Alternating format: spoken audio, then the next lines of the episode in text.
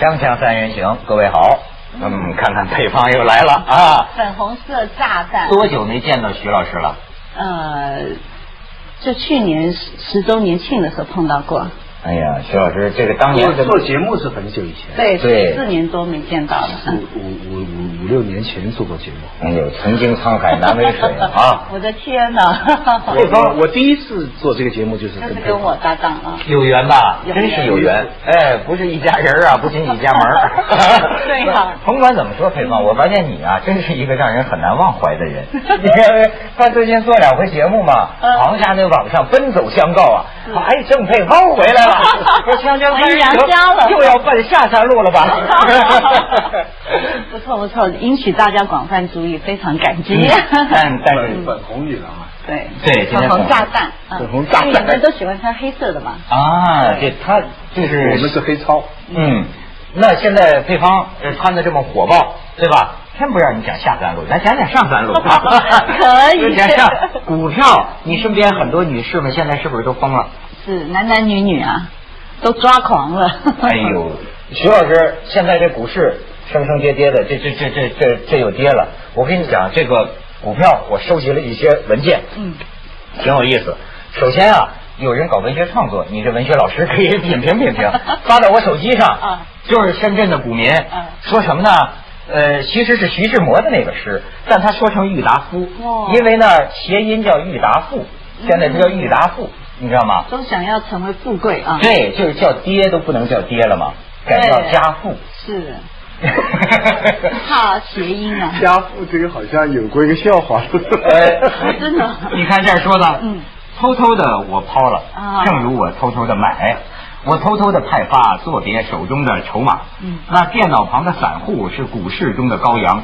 K 线里的艳影在我的心中荡漾，然后呢，满载一船股票在政府社论里出货，但我不能放歌，悄悄是离别的笙箫，基金也为我沉默，沉默是今年的年报啊，悄悄的我跑了，正如我悄悄的来，我挥一挥衣袖，不带走一只股票，现在就开始跑得快，听说是。是，尤其这个公布了那个 印花税。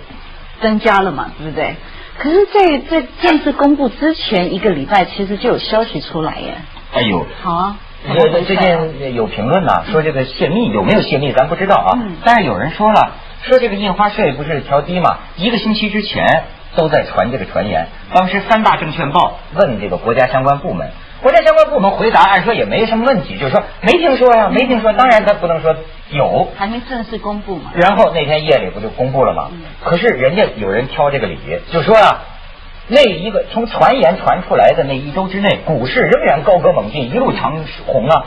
那么如果是泄密的话，提前有泄密的话，确实知道这个消息的人，这一个礼拜的时间他足够抛来。对。那么这是不是有一个信息上面的？问题啊，泄露的问题。哎，就是这些消息，照理说领导是应该知道的，对不对？常委会啊，怎么每个省市的最高领导对于这个东西都应该知道。领导不能炒股票，他的家人能不能呢？秘书能不能呢？哎，对不对？现在司机能不能呢？对呀，司机炒了以后可以。啊，我跟你讲，现在秘书党啊，极火。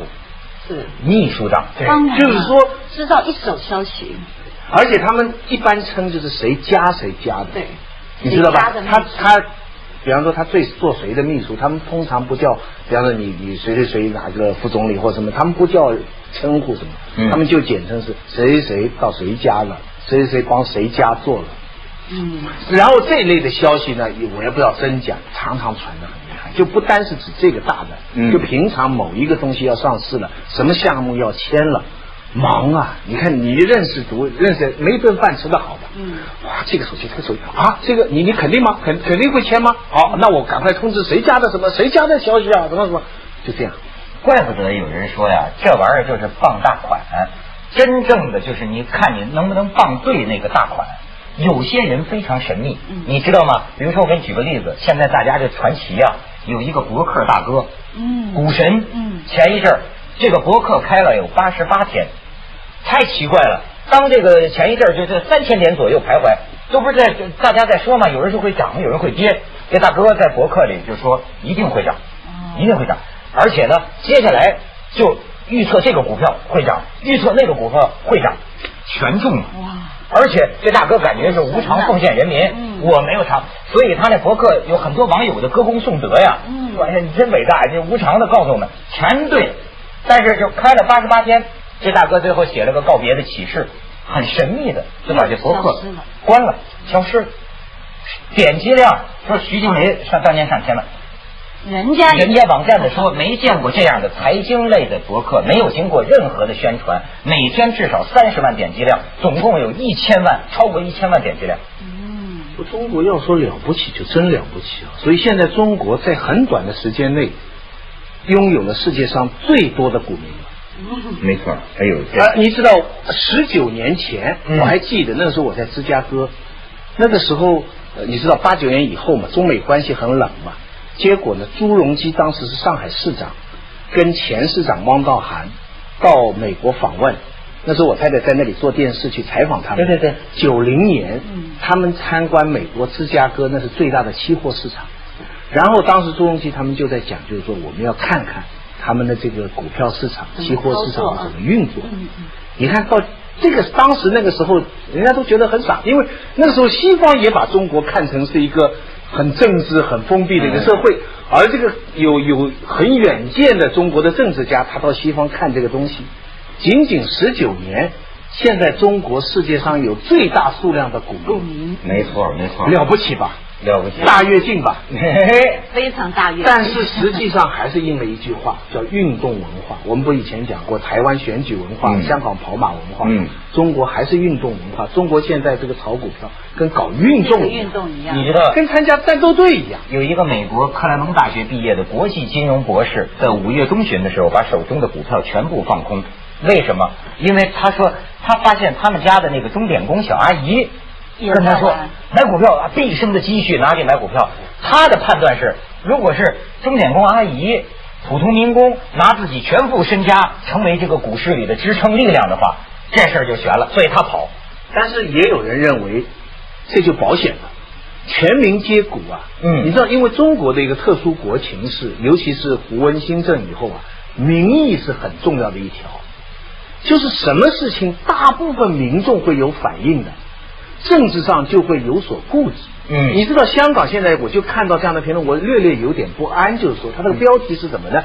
就是说为十七大排险，为十七大排险啊！就在十七大之前，所以这个股民这个这个作为一个民意啊，不容忽视。嗯，所以呢，他们预计海外的人预计就是说会有一些措施，总不能让大部分老百姓都失望吧。就不能那个是这个是以一个政治的思维来看待一个经济市场，经济市场。所以这个里边你说好也好，中国老百姓觉得安全，咱们相信党啊，党不会让我们大部分老百姓都吃亏的吧？没错，我跟你说，有一个武汉有个按摩医院呢，三十个盲人盲人按摩师啊，十个人都买了股票。你刚才讲大跃进的气氛，我给你念念新闻媒体报道的口吻，这非常有意思，你知道吗？就是有一个副教授级的盲人按摩师，两眼一抹黑，如何炒股呢？哎，人家的电脑有语音系统带声音的，你知道吗？然后你看这位副教授级的盲人按摩师，对于中国的股市充满信心。他说，买股票就是对党和政府投信任票。而且你看，两两个五月十五号，两个盲人的到来，在股票营业厅引起一阵骚动。老股民甘公美兴奋地对记者说：“盲人炒股啊，是最大的利好消息了。股市的上涨完全靠资金的推动。你们看呐，卖鸡蛋的来了，擦鞋的来了，现在盲人呢都来炒股了，股市不涨才怪呢。”当时新闻媒体报新闻，是呢，这些人都是小散户啊，能起到什么作用呢？对，这个占到比例一大就起作用了。可是你知道吗？就是在台湾最高点的时候，大家还拼命的放消息说还会再涨，还会再涨，而那个时候真的也是全民皆股，你知道吗？所以当大家都一致看好的时候，其实你都应该要脱手了。咱们咱们不能对党失去信心了，咱们对政府要有信心啊！怎么能脱手呢？哎，不要台下摄影啊！两码子事，因为我们做的是投资。是这一家股票，而不是说对党、对政府的信心。你知道你懂什么是党？中国共产党啊！哎呦，哎呦，对啊，看到了，我党的旗帜底下。我跟你说，前一阵我听他说，你说济南有什么传说呀？一位老先生颤颤巍巍拄个拐杖进了营业厅了，说 买股票。人说先生，您买哪只股票啊？你要开户啊？啊，买股票啊？你要哪一只股票？就股票嘛，我买股票就是买了就赚钱的这个票嘛。他以为是鸡蛋啊，什么？等这样广告，锵锵三人行，广告之后见。徐老师，你刚才讲就说这政治跟股票的这种关系哈，你知道我突然想起来，就咱中国社会，你知道经常有很多这个民间的谣言、流言、传言，嗯啊，往往揣测中南海内幕这种话哈。当然咱不能信以为真，但是呢，他这个使用的这个语言啊，给我一个概念。比如说，我好像听多了，我就觉得温家宝总理经常睡不着觉，听道吗？常流眼泪。哎，就是温家宝总理，就我听到的这个留言，最近两次睡不着觉，一则以喜，一则以忧。头一回是说，那个渤海湾那个南宝就发现了十亿吨储量的大油田，嗯人家这个接近的人士就说了，温家宝总理几天没睡着觉啊，兴奋的谈中国能源问题。最近我听说的就是啊。温家宝总理几天睡不着觉啊，说是这个股市再要这样狂飙，狂飙下去是吧？一旦出现带来风险，一旦出现大的风险，将把我们十几年来改革开放的成果毁于一旦。所以你看，留给我一印象，好像这总理啊，真是就忧国忧民，嗯，真的是。不是政治跟经济的关系，其实世界上任何的政府呢，他都会出手来调控这个局面的。嗯，格林斯潘不是常常来来来鼓，但是他们呢是用政治手段。来为经济服务，就是说的目的呢，是为了一个整个国民的经济的长期的可持续的发展，用一些政治的手段。担心的是什么呢？就是用经济的手段来为政治服务，这个就会有问题。虽然有时候为政治服务是好的，因为你知道，我最近碰到一件事情，我在也是跟朋友聊股票吃饭哈。我跟你讲一个很小的事情，我就对我想起一个警钟，就是什么？就停车停在深圳那个书城后边。那有一个表的嘛，我一看去没任何标记，我就问旁边的人，我说这个晚上了能不能停车啊？旁边一个保安就说做一个手势，就肯定没人管了，我就停了。十五分钟以后回来呢，就被锁住了。哦，锁住了上面有一纸条呢，就是说你要打一个电话给给警察局，就是说你的车被锁住了。嗯，一打电话很快就来了。完了，警察世界上态度最好，我没见过这么好态度的。就是说你你你别担心，我们也不会罚款。啊，这这是是为了什么你的安全？但是呢，你的你不应该在这里停车，因为你没有丢钱，你这个表啊，对，你没有丢钱。对。那么，那么，那但是我说我怎么丢钱呢？他说你买张卡就可以。那我说好好好，真对不起。那么我哪里去买卡呢？他口袋里嘣就拿出一张卡，两百块，我们不罚款，但是你买我这个卡就可以了。我卡插进去。他三十块手续费把那个锁拿掉，嗯，全世界没这么方便的，全世界都是罚款归罚款，对，付钱归付钱，那是两个系统，嗯就是设置秒表的是一个系统，执法的是另外一个系统。可咱中国的警察特别好，便民嘛，知道你最后要买卡嘛，就设在里面，但带来的问题是，这个收益跟他们就挂钩了。因此，这个表周围没有任何提示说几点到几点要付，要投币。你你你明白？这个是个非常小的事情，偶尔我讲给别人听，别人就说你大惊小怪，这是司空见惯的。就是说，政治跟经济是不分的，你要理解嘛。各行各业，全国人民都在创收嘛，对，创收。我我没有说这个事情不好，我只是说这个中间隐含的这种，其实你你想。为什么股票上升，国家财富增长，总理反而睡不着觉？就是这个道理。没没说啊，我谁知道是不是总理睡不着觉？因为它是一种泡沫的现象，它超过了它真的市场的价值。还有大家呢，不是投资的心态，都是投机呀。对不对？谁懂啊？连 K 线都看不懂，连这家公司到底赚不赚钱、值不值得投资都不懂。没有人是投资。现在谁都是财经专家，都懂了。我我我不懂，我完全。我跟你讲，经过前一阵的热潮呢，比人都懂了。你也懂了？懂了一半，但是我懂呢，可能他们听见得笑话死。就我手头也有一些一一个一一些股票，嗯我跟你讲，我跟你分享这种。这种心理，他这个股票在一块三毛几、四毛几的地方徘徊了半年，嗯，陡然间大概噔一下升到了一块九，真不容易。就是说咱们 Phoenix 啊，那就哎呦，这两天完了，什么工作我都废了，全琢磨这事儿。这你钱怎么花呀？你知道，所有我认为所有的股民最根本的一件事，跟着我们人生当中的种种处境都一样，就是说，是它在涨，但是什么时候放手呢？什么时候放？你比如说，他那有时候挂牌的，好比说涨到一块九了，你你你你可以挂牌，就是比如说我今天录像，我挂牌，我说我一块九毛四，你就给我卖出去，对对吧？但是问题你又担心了，万一我录像的时候，他等一下冲到两块五呢？患得患失，你知道吗？信心啊来了。这几天我总就就就就就眼睛都熬红了。我看到我看到一些统统计数字，就是说沪深的股票的市值呢，它的总的值呢是香港的大概百分之一百多少，就多一点点。嗯嗯嗯但是它的交易量呢是四倍。你知道吗？其实啊，比比如说我在台湾，我买股票的经验是这样子。到了夏天呢，我就喜欢买那个电器股，为什么呢？您这还分春夏秋冬呢？对，啊，因为电器股呢，在那个夏天的时候大家，要买空调了。对，你以为是它马上做出来的吗？嗯，可是起码呢，它的交投啊，或者是各方面，真的我每次都会涨。都会涨。对，都会涨，因为它的那个跟它的营收啊，各方面都有关系。然后呢，当你要进场的时候，你一定要先研究，就是说它以往最高最低平均价都在哪里，然后你抓一个那个一个幅度，就说我到了多少的价位，我就要出场，因为这是一个正常的一个幅度。嗯，如果说要等到有人进去炒的话呢，你你当然赚多了是好，问题是你不知道什么时候人家要是，脱我跟你讲。所以你知道这种就弄考验人的心理，为什么要跳楼自杀？对呀你给这最近一老太太都成传奇人物了，你让记者采访她，五十多岁老太太，老太太，你知道讲出来，徐老师你一定会感到很亲切，说你怎么能炒股，从什么十十万你怎么就能赚了四十万呢？老太太说，听说过王国维吗？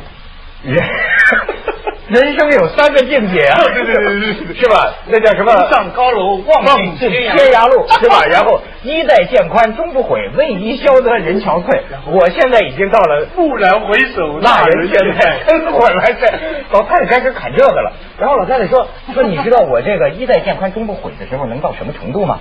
就那个时候亏大发了，活不下去了，到自杀的边缘。我觉得我对不起我老公，于是呢，我买了两份保险。一份医疗保险，一份意意外保险。这份意外保险里边的条款特别呃写明，投保人自杀了，你就赔给我老公，不是就是就做好做好自杀的以身献骨啊，做好自杀的准备。然后就后来他就说，我就开始苦练内功，家里从天花板到地下全贴着小纸条。索罗斯的名言，巴菲特的名言，温家宝的名言，全全在上头。要不说老太太开始砍王国维呢，就是就这样来的 啊。然后老太太说，这个什么，不管风吹浪打，胜似闲庭信步。我告诉你们，你们现在都跑是吧？现在干跌了，他跑，我不跑。我真正会炒股的人，从来不看指数，死了也不卖。他说：“我这有个歌 的吗？了都不卖。对，他说就是你们都卖，我偏不卖啊！就是我不看指数，说是真正的内行，我就看我的这个个股。来，我就研究这个公司，哎，研究这个这个公司是不是业绩啊？大家听不太明白，反正那意思就是说跟你们拧着来，你们都卖，他就不卖。你们买吧，呃，他他他他就相反。最后就是那呃，蓦然回首，那人却在牛市高峰处。而且配方刚才说呀，就是女人们又受到冷落了。不会，冷落，女人受到冷落。起码他在那个交易的时候，那个时间呐、啊，对不起，你电话不要打进来啊，这我女朋友他们的经验啊，嗯千万不要打进来，不要骚扰我看股票。然后收拾了以后，对不起，我要研究行情，我报纸里面的新闻，所以拜托你，你不要坐在我大腿上。我女朋友坐在这，男朋友大腿上。拜托你做开一点。但是也有很多女人，她在男人这里拿到第一桶金以后就自力更生了，对，她就靠股票，然后就自力更生，她就可以生活下去了。有喜有悲，身边的群体都是靠这个生活下去的。香香三人行，广告之后见。你看配方这个新闻眼啊，他不过是不光是关注到女人受冷落了。他还发现肉价涨了，是吧？对对对，肉价涨，猪肉价。你说的什么？猪肉是猪肉，不是人肉。你，我跟你，我给你解释。通货膨胀了。有一个观点，我前一阵看过那个所谓那个郎咸平，他提出观点，说这些粮油肉啊副食品价格上涨，他的观点挺有意思。他说跟贪污的腐败的成本有关。他说呀，说你看地方上好多贪官嘛，他们为了黑钱呐，就弄一些不靠谱的工程上马嘛。这样造成畸形的经济过热。但是经济都是连着的，你以为就说跟你老百姓没关系吗？你的肉价上涨，粮油价上涨，就是你为他买单。对，我不知道他这说的有没有。不过，但是现在也有一些专家是为这个股市唱好，我也看到很多。这个专家的言论就是说，因为中国的财富在世界上长期被低估了，所以现在这样自我增值了，这个股票不就自我增值吗？